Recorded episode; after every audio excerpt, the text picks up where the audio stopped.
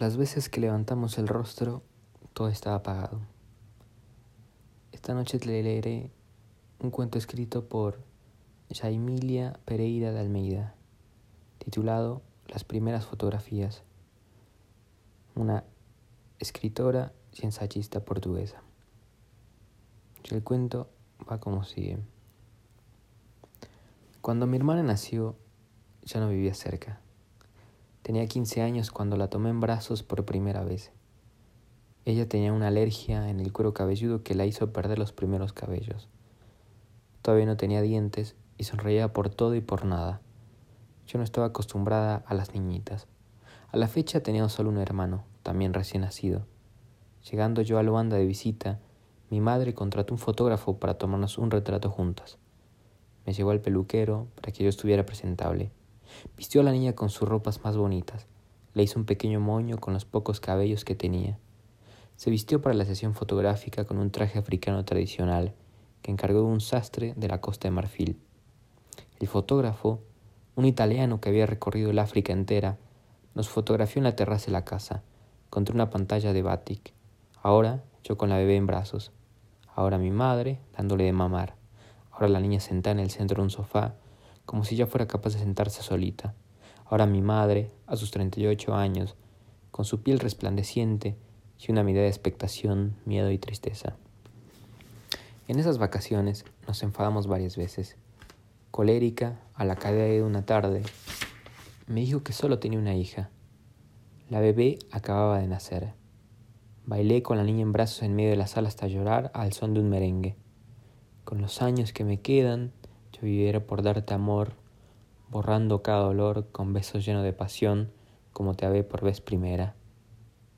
En mis brazos, la pequeña se quedaba dormida, sin entender ni ella mis lágrimas, ni yo sus sonrisas. Ella era un bebé más independiente que los que yo había visto. Hasta sus brazos y piernas rollizas me parecían más elásticos y resistentes. Cuando ella sollozaba, mi madre le pegaba en la frente un pedacito de papel periódico, y los sollozos cesaban. Antes de que me fuera, la niña ya casi aguantaba la cabeza. Era bien dispuesta. Ya comía harina de mandioca cocida en agua hervida y papaya aplastada con un tenedor. Regresé de Luanda pasado un mes, dejando atrás el departamento de mi madre, que siempre conocí como una casa de mujeres.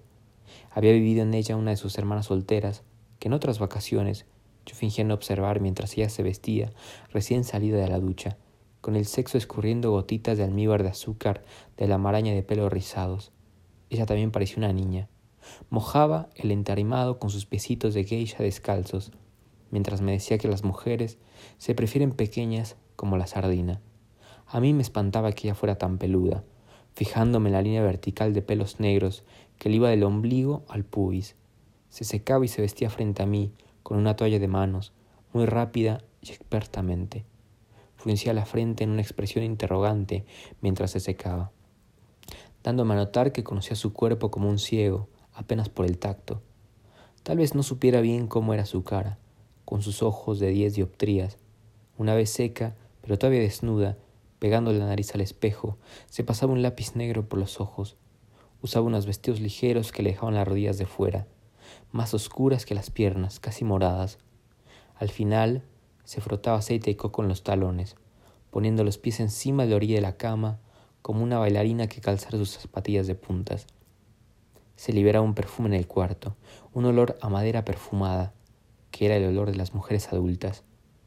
Por la casa, en ese verano, y a lo largo de los años, pasaron también amigas a llorar desamores, fumadoras de uñas pintadas de rojo que usaban oro indiano y sandales con brillantes, para que quienes los niños de la calle iban, a pedido de mi madre, a la esquina a comprar gaseosas y plátanos asados, mujeres de camino a su futuro, en las noches en que habían perdido los sueños y quedado con los hijos a su cargo o habían sido abandonadas por los maridos, u otras, avergonzadas porque no pudieron embarazarse, tomadas por estériles e inútiles, mujeres que morían precozmente de cáncer y dejarían huérfanos a los hijos, que a esas alturas eran su carga.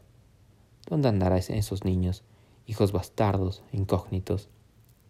Otros que nunca llegaron a casarse, a quienes los amantes les pusieron casas con arbotantes de pared, jarrones chinos y antenas parabólicas, o se hicieron feas, o que enloquecieron, o que sucumbieron a enfermedades de señoras, De noche, mientras yo fijé haberme quedado dormida acostada en una estera en el suelo de la sala, conversaban. Conversaban unas sobre otras, sobre atrevimientos sexuales, recordando tiempos felices con sus hombres. Sin embargo, en cierta parte gozando ya del alivio que sigue la interrupción de la tristeza. Él tenía una picha tan grande que a veces parecía hasta que ya no podía entrar más. Yo a veces estaba tan alordida que llegaba a metérmela en la boca. Frases que ya nunca me saldrían en la cabeza y que ahora me parecen tan inocentes. Sin embargo, en el verano de las primeras fotografías, las habitantes de la casa eran solo dos. Era un cuadro que no me incluía, el bebé y mi madre. Antes de venirme, ella me dio el rollo de diapositivas tomado por el fotógrafo, para que yo revelara las fotografías en Lisboa. En agosto fue el turno de mi madre de pasar las vacaciones en mi casa por primera vez. Vino por cuatro días y durmió en la sala, donde le hice la cama en el sofá con una cobija que se robó del avión. Cocinamos funge de cadivela, un guisado de pollo, y le enseñé a asar calabacines.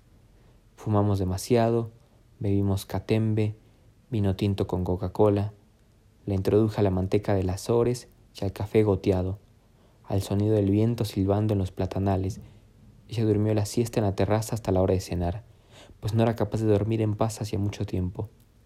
Limpió mi casa como si fuera suya, dejando tras de sí un rastro de agua, o porque era preciso lavar la tina, o porque había que usar la losa. Barrió el suelo y limpió el polvo, encantada de formar parte de mi vida. Todo quedó más limpio, a cada paso suyo por la sala o por los cuartos, aleteante en un lienzo de color del mar en el cual estaban inscritos dichos religiosos, mientras que yo iba dejando por donde pasaba ceniceros y tazas sucios de colillas y restos de café para no perderme en el bosque. Hablamos de amor y de sexo, discutimos la regresión de Mercurio y el tránsito de Júpiter por Libra. Vimos juntas una película sobre el sur americano, segregado que la conmovió. Me habló de una paloma que tenía cuando era niña.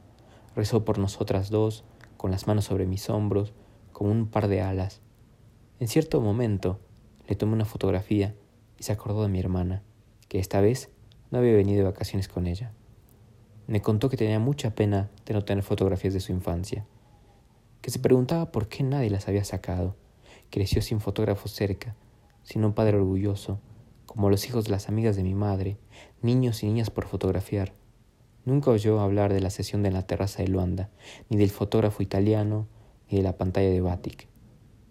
Recordé entonces las treinta y seis imágenes reveladas hacía veinte años, que nunca le había devuelto a mi madre. Las diapositivas y solo dos impresiones me acompañaron a lo largo de veinte años, guardadas siempre en la misma caja de plástico amarilla. Resistieron las mudanzas de casa y los cambios de la vida. De vez en cuando, se sentía nostalgia, apuntaba los cuadritos contra la luz de una lámpara y daba conmigo, misma agarrada a la bebé, mi cabello laseado en los pequeños cuadrados, ostentando características que ya perdí, más redondeadas e indefinidas. Mientras me convertí en una de las amigas de mi madre, la caja amarilla se mantuvo intacta. Refiriéndose a los orígenes del daguerrotipo, el crítico y curador John Swarkowski escribió que, de los innumerables miles de estos que sobrevivieron, ni uno en cien muestra un edificio, una cascada o una escena de calle. De hecho, el daguerrotipo fue usado para registrar los rostros de millones de personas, casi tan anónimas a la época fueron de sus círculos familiares como son ahora sus retratos. Después de Daguerre, Todas las familias adquirieron un pasado visual, un vínculo tangible con la historia de la especie humana. Mi madre manoseó por horas las fotos del fotógrafo italiano, después de que digitalizamos las diapositivas y las mandamos a imprimir a tiempo para que ella se las llevara consigo al terminar las vacaciones. No solo importaba poder verlas una y otra vez, sino poder tocarlas, volver atrás, observarlas de cerca, como su hermana se aplicaba el lápiz negro al espejo He ahí el cabello de la pobre de mi hija, fue la frase que más repitió. Yo tan joven, yo era muy linda, suspiró, como si estuviera ante un portal. Por instantes, veinte años después, se le antojaba entrar en su retrato y consolar a la madre soltera que había sido. Había olvidado por completo las imágenes y la sesión fotográfica, el fotógrafo y el traje que estrenara aquel día. A partir del presente, Fue como si nunca hubiese sucedido, lo que es siempre en parte verdad en relación con el pasado. Sobraron humos de culpa, pero no la posee. Y mi hermana, mientras tanto, era una mujer. Si un pasado visual se puede pegar a nuestra imaginación, sustituyendo los hechos, volver a ver las imágenes que olvidamos que nos tomaron puede hacernos dudar de que estuvimos vivos.